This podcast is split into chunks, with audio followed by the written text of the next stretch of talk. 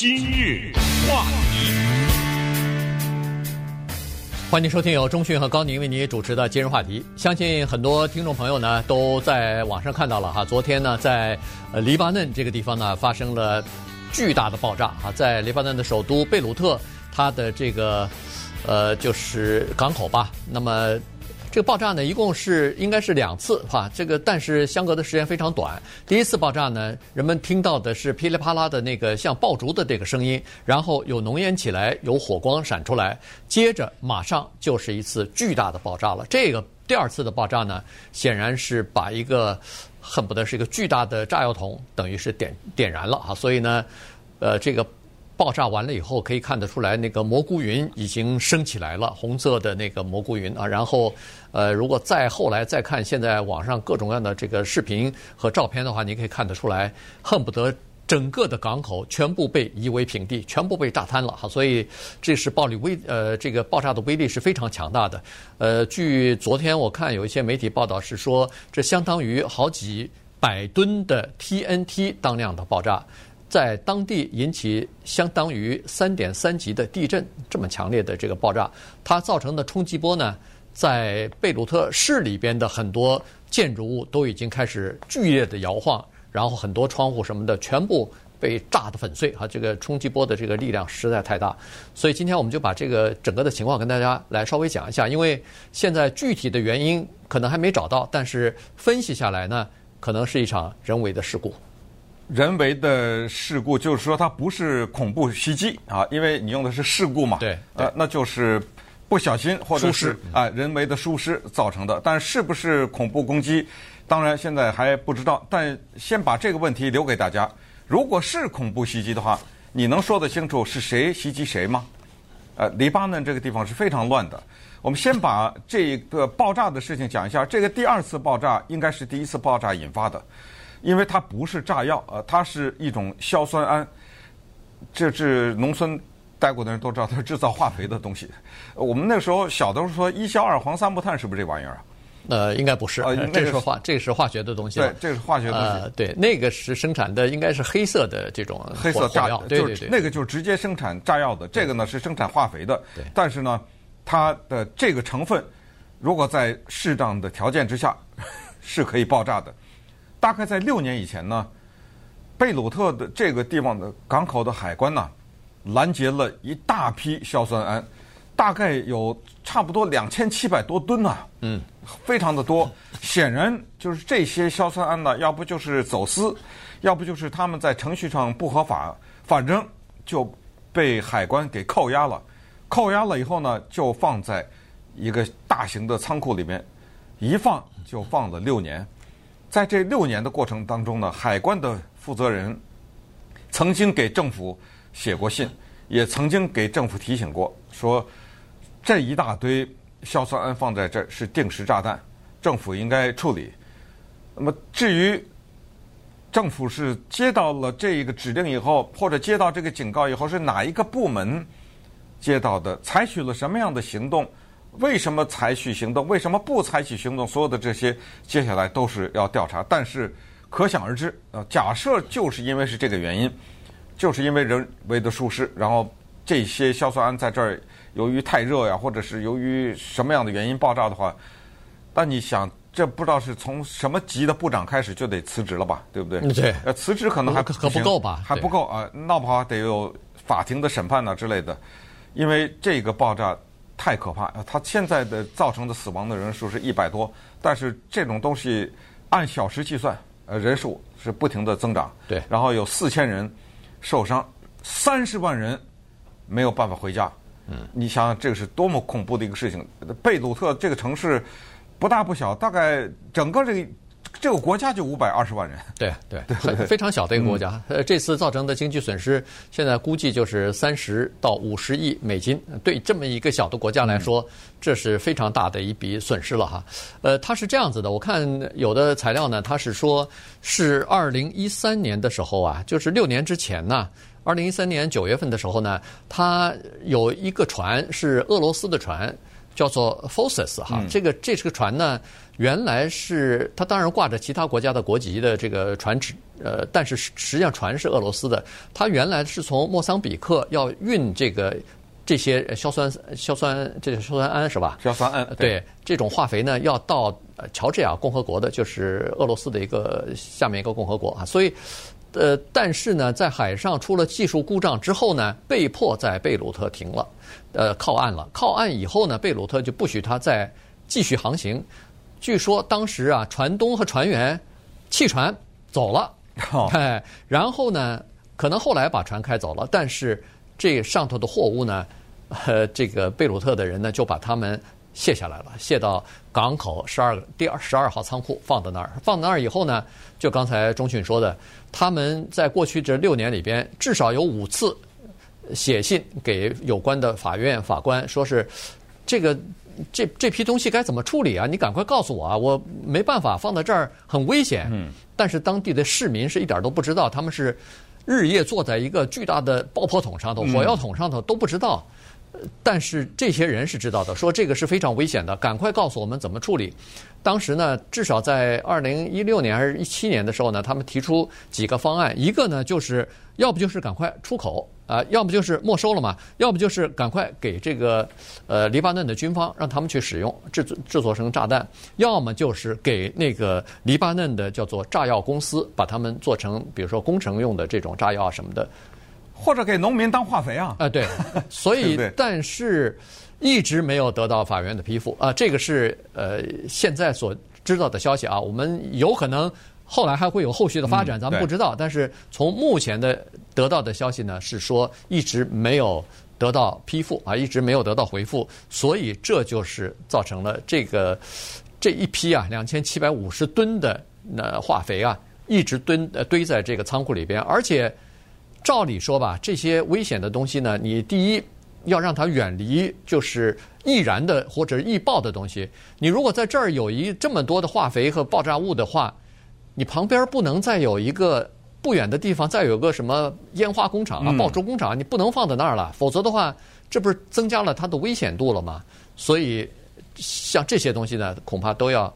继续的查一查了。对，你刚才说到船，我想一九四七年的时候，在德州的港口也是有这么一个船，上面有两千吨的硝酸铵，后来着火了，发生了当也是美国历史上的惨案。对，后来一爆炸，炸死五百多个人，五百八十一个人，而且把德州的港口旁边一大堆的建筑夷为平地。所以，黎巴嫩这个地方，刚才我就说，现在说是恐怖袭击，而且川普总统听到这个消息以后，他第一个反应就是恐怖袭击，啊，对，对不对？对，他说的这个，后来现在当然。不知道了，到底是怎么样？因为现在有一些军事分析人员说，好像不太像这个恐怖袭击啊。就是刚才我说这个问题，如果我告诉你，我说是恐怖袭击的话，这谁袭击谁啊？嗯，哎，谁都说不清楚。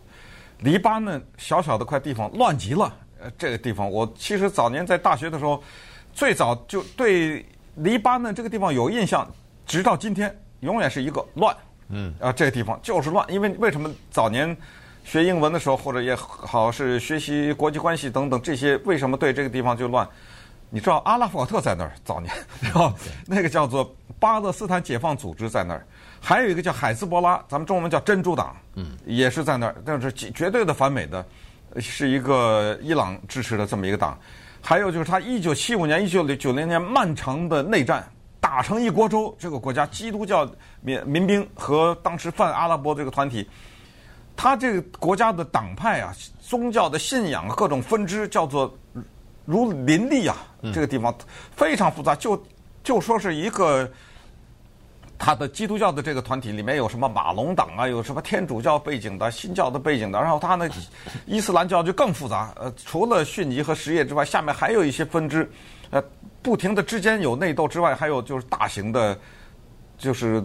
一个宗教跟另外一个宗教对立的大型的战争，然后再再加上以色列又插进去了，那西方列强当然不会放过啊，所以呃导致当时我记得很清楚，我还在中国，一九八三年的时候，我刚才网上查了一下，是十月二十三号，在那个地方，当时呢有和平部队、维持和维和部队，主要是美国、法国两个人开着卡车冲那个大楼，那两个卡车里装的就不是硝酸铵了，那就直接就是。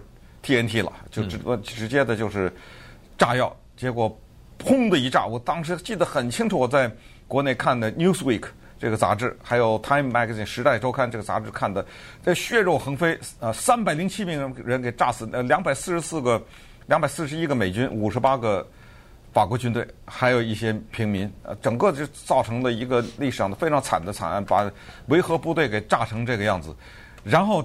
之后的就是以色列了，打这个珍珠党了，珍珠党又反击了，然后再再加上阿拉法特在这里面，呃，掺在这里面，整个是打成一锅粥哈，特别的混乱这个国家。那么稍等一会儿呢，我们就看一看这一次的爆炸事件是多么的不幸。首先，它爆炸本身是不幸，再看看这个国家，平时我们在媒体上是看不到它的报道，但是乱着呢，这个国家，对老百姓。根本没闲着，在街头上正在抗议呢，然后再给你来一个新冠疫情。今日话题，欢迎继续收听由中讯和高宁为您主持的今日话题。这段时间跟大家讲的呢是昨天发生在贝鲁特的一个大型的爆炸啊，两千七百五十吨的硝酸铵在码头居然爆炸了，所以可以想象得出来，这种硝酸铵呢。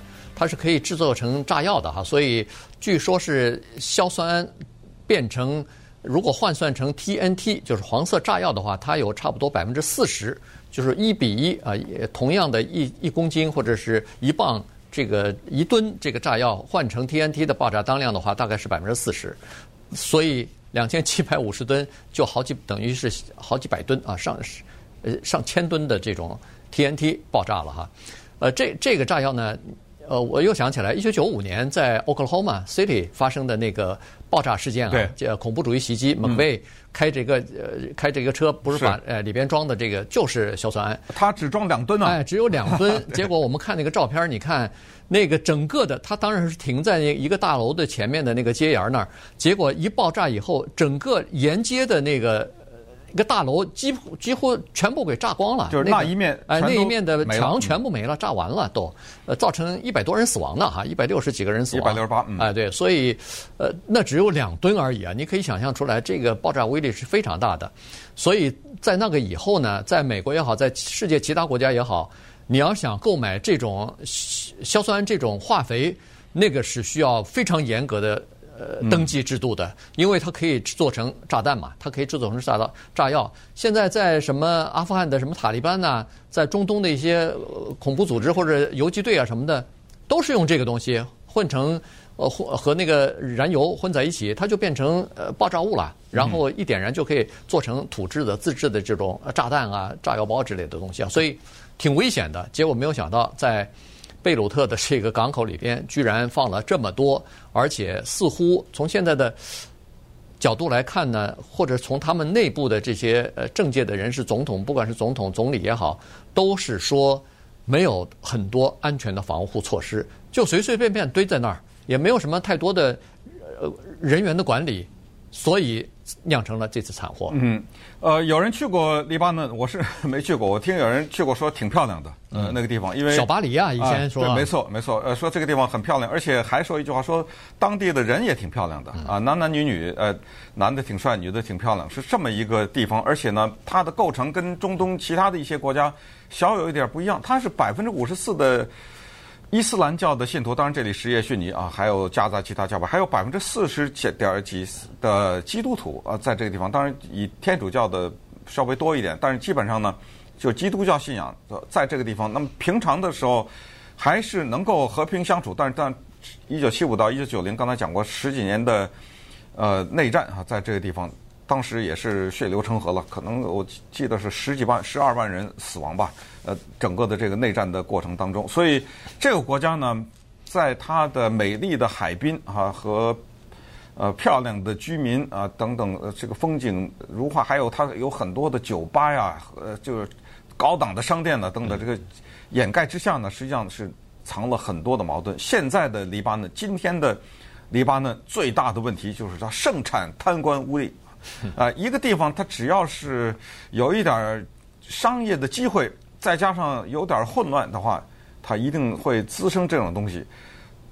一般的来说，百姓呢是允许一定程度的贪官污吏，因为当他们对整个的体制已经没有信心的话，那他也就算了，因为他觉得反正我还有饭吃，我还有房子住，你贪呢，你没办法，这个体制是这样子，那也就算了。但是黎巴嫩现在到了一个程度，就是它的两极分化比较严重，也就是说，如果你朱门酒肉臭的话，就算你让我路有冻死骨我不干，知道吧？对，哎，让我有饭吃还行。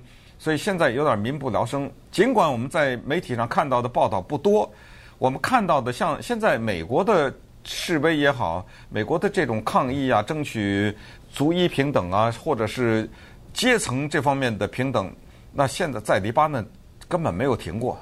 尽管现在有新冠疫情，尽管他的医院里面也是几乎床位也都被这个新冠病毒的患者给占满了，但是他的街上此起彼伏。他的游行从来没停过，因为你的这种贪污腐化和政府的无能，已经触及到了民生。就老百姓要不就是没工作了，对不对？就他的工作被你们家的、你的亲戚什么抢走了，要不就是整体的经济下滑。到了什么程度呢？它的货币可以，它竟敢贬值百分之八十啊！对，你知道，当这个货币一贬值的话。你昨天是中产阶级，你今天就是穷人了，对对不对？对，所以所以这个货币一暴跌，嗯、很多黎巴嫩人就陷入贫困当中了，然后再加上高失业率啊，就找不到工作。那当然，人们要上街游行啊。所以从去年秋天开始到现在，几乎没有停过。呃，这个只要是报道，全部是上街游行啊，抗议。人们对整个的领导阶层已经完全失去信心了。所谓的精英阶层已经完全失去信心，因为老百姓认为说，这些精英阶层啊，等于是叫做把整个的国家的财政当成自己的钱包了。嗯，这个呃，我你从这里头拿一点儿，我从这里拿一点儿，大家都把整个的钱都花完了，那不管老百姓那还得了啊？所以。老百姓就上街抗议了哈。那当然，除了经济和政治方面的动荡双重的打击之外呢，今年二月份、三月份开始又来了个新冠疫情，把整个的经济搞得就更加糟糕了。因为在新冠疫情现在在黎巴嫩、在中东地区又开始重新蔓延开来了，又重新有点死灰复燃的这种劲头，所以。又要开始重新的戒严或者是关闭了。再一关闭的话，那儿的很多的旅游啊、什么餐馆呐、酒吧呀，又不能正常营业的话，对当地的经济呃也造成非常大的损失。刚才说了，医院其实现在根本就呃人满为患，基本上就是已经开始到了恨不得就是到了这个崩溃的边缘了哈，没办没办法再接收病人了。所以昨天一下子来了什么上上百个。被炸死的，然后四千多名受伤的人，附近的几家医院已经吃不消了。当就是在港口附近，大概离那个地方只有一英里左右的一个医院，Saint George，完全给炸毁了，这个医院就没了，夷为恨不得夷为平地了。然后人们跑到那儿一看，医院全没了，然后赶快到稍微远一点的医院，但是那个医院里边只有六十个床位，应该是不大的一个医院。结果昨天在爆炸发生之后的几个小时之内，至少治疗了五百多个到那儿去求医的，就是在爆炸当中受伤的这些人，只好在停车场去躺在地上吧。哎，对，然后然后这个医院受不了以后，再到更远的医院，到更远的医院里头人就更多了，那没办法了，躺在医这个地上的呃走廊里边过道里头的全是人，包括停车场都是人。对，那我们试想一下。假如最后调查出来，真的是政府的官员的疏失，导致了这个事故的发生。刚才讲过，黎巴嫩人民在街上的游行此起彼伏，从来没有停止过。其中的诉求之一，就是说政府管理过度无能。你现在用这么一个爆炸的事件向民众证明我的管理无能的话，我真的不能想象他的民众接下来的反应会是什么呀？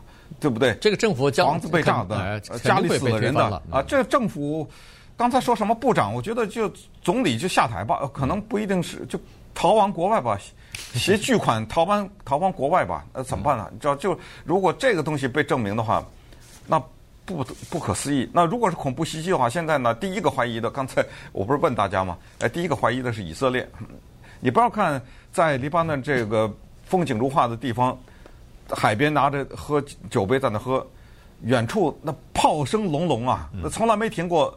以色列在那炸叙利亚的真主党呢，而叙利亚黎就在黎巴嫩旁边啊，那轰轰炸的是他一边在那炸呀，一边是炸给黎巴嫩听的。他就说：“今天我放你一马。”那以色列说：“我现在不炸你，但是你看着办。”因为刚才说过的这个叫海兹巴拉也好，就真主党也好，他是伊朗支持，坚决反美。而且我们也知道，伊朗他的目的就是要把以色列从地球上消失、炸掉嘛。对。呃，他研发核武器也是要把以色列的国家炸掉。当然，真主党跟以色列是不共戴天，美国也好，以色列也好，都是把这个列为恐怖组织的，所以也是做给黎巴嫩看，就是我。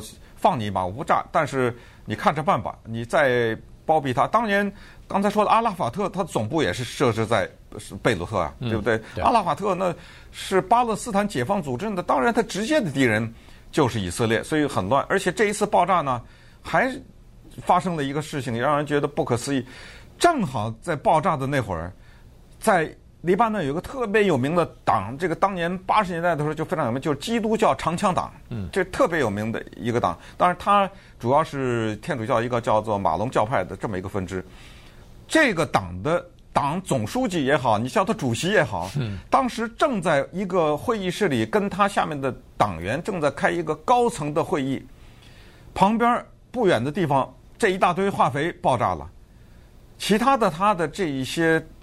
那你说是呃下面的分支的领导也好，或是怎么样，受到了一些呃轻伤或者是重伤，就这主席被炸死了。对啊，他还没在那方，他在在这开会主持会议，就这个基督教呃长枪党的主总书记也好，主席也好，就他被炸死了。后来他下面的组织的发言人说，这个事儿让我们觉得不可思议，为什么呢？他说我们这一位主席呢，他之前多次的遭受到刺杀，都侥幸了。多少次战争，他活下来了。总有一句话叫“大难不死，必有后福”啊。嗯。没想到这后福是，终于还他被炸死了。你说这事儿？对。呃，不过呃，必须要说一下的，就是昨天爆炸发生之后，不是人们都在怀疑是不是呃恐怖袭击嘛？对。呃，这个以色列马上站出来了，说他们和这个爆炸事件没有任何关联。马上对，马上澄清啊。嗯。